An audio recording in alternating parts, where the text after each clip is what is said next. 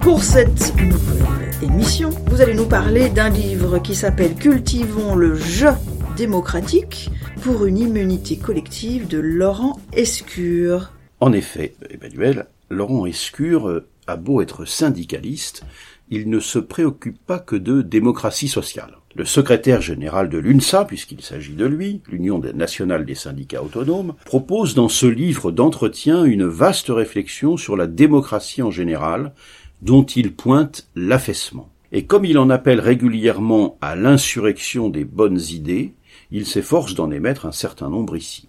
À titre d'exemple, il suggère que soient filmées et retransmises les négociations sociales, comme le sont certaines séquences parlementaires. On verra ainsi les attitudes des uns et des autres, nous dit-il, ceux qui cherchent des positions qui font avancer et, et des solutions, et ceux qui ne discutent pas et entretiennent des postures. Laurent Escure n'est en effet pas de ceux qui conçoivent le syndicalisme comme a priori contestataire, dans des conduites où, dit-il, la paresse intellectuelle est compensée par les décibels, regrettant que les personnes qui ont le goût du compromis ne soient pas majoritaires dans l'espace du dialogue social.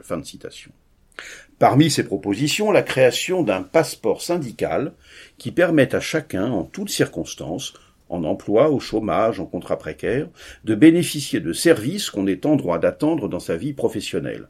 Accompagnement, conseil juridique, défense des droits, avantage d'un comité d'entreprise, etc., etc. Laurent Escure conçoit ce passeport comme une base complétée le cas échéant par une adhésion classique et qui serait accessible par un modique abonnement mettant au goût du jour les prestations fournies par les bourses du travail du syndicalisme des origines. Du reste, le patron des syndicats autonomes entend que le syndicalisme ne soit pas circonscrit à un domaine restreint. C'est ainsi qu'il consacre un certain nombre de développements à la culture scientifique, déplorant qu'elle soit tendanciellement en baisse. Le jeu démocratique, jeu JE, vous l'aurez compris, le jeu démocratique a besoin de la connaissance et de la science au service du progrès, assure-t-il, recyclant là aussi une mission exercée par les syndicats au début du siècle dernier, qui organisaient des sessions sur les avancées de la science, l'astrophysique, etc., etc.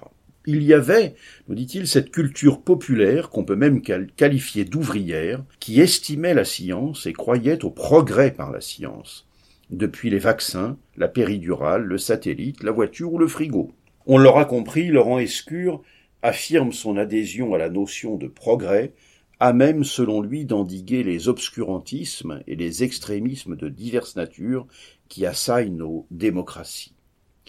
Inquiet pour leur devenir, il analyse notamment longuement l'ère Trump aux États-Unis, rappelant, cela a été peut-être insuffisamment souligné, que euh, Donald Trump a recueilli 74 millions de voix sur son nom en 2020, tout en perdant, contre 62 millions en 2016 en gagnant. Mais Laurent Escure fait aussi des propositions très concrètes. Oui, en effet, Emmanuel. Concernant ce jeu démocratique, JE, à retrouver à travers un grand bouillon de culture démocratique commune, comme il nous dit, destiné à générer des anticorps pour s'immuniser contre les fléaux, c'est encore euh, les expressions de Laurent Escure, il soumet l'idée d'un haut commissariat à la citoyenneté chargé de former 50 millions de personnes tous les dix ans, soit 5 millions par an.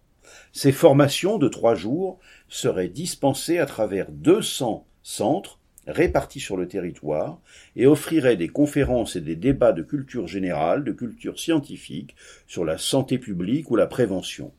Elle comporterait aussi des modules d'initiation ou d'entraînement au débat, de maîtrise des médias et des réseaux sociaux. Il nous dit Je considère que ce projet est nécessaire pour empêcher que toute une partie de nos concitoyens ne s'isole ou ne s'enquiste dans le complotisme.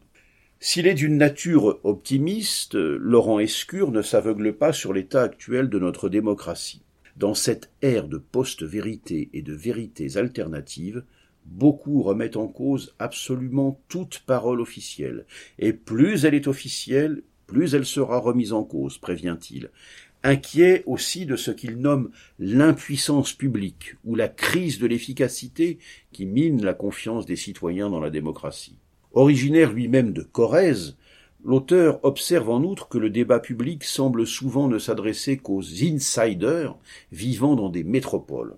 Les autres, ceux de cette France dite périphérique, il nous dit je n'ai pas besoin de me forcer pour penser à eux, je les connais. Laurent Escure alerte encore. Nous sommes face à des fléaux qui se nomment populisme, autoritarisme, islamofascisme, racisme, etc. Sans la considérer comme un remède à tout, ce qui serait assurément un mauvais service à lui rendre, l'auteur revendique son attachement à la laïcité et dénonce ceux qui, pour stigmatiser ses partisans, les affublent de l'épithète de laïcard, comme le faisait la seule extrême droite au siècle dernier.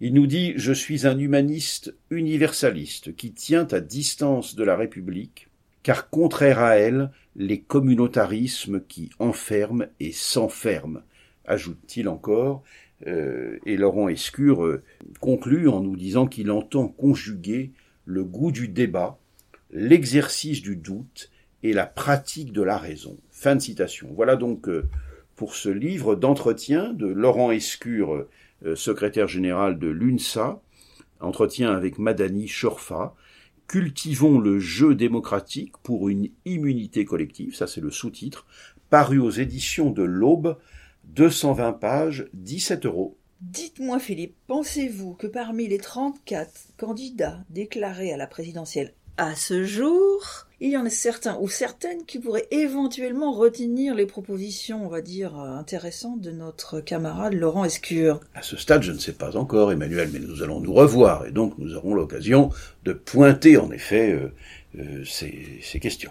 Espérons-le, il y a vraiment des choses très intéressantes dans ce que dit, euh, en tout cas dans ce qu'écrit Laurent Escure. J'ajoute aussi, puisqu'à un moment donné de votre chronique, vous le citez euh, lorsqu'il dit euh, qu'il déplore que le débat public ne semble souvent ne s'adresser qu'aux insiders vivant dans les métropoles, que notre magazine UFAL Info consacré au logement est en ce moment euh, disponible et justement il évoque ces, ces problématiques d'insiders, d'outsiders avec le, le, logement social et tout ce qui est afférent. Merci pour cette chronique Philippe et je vous retrouve la semaine prochaine. la semaine prochaine Emmanuel.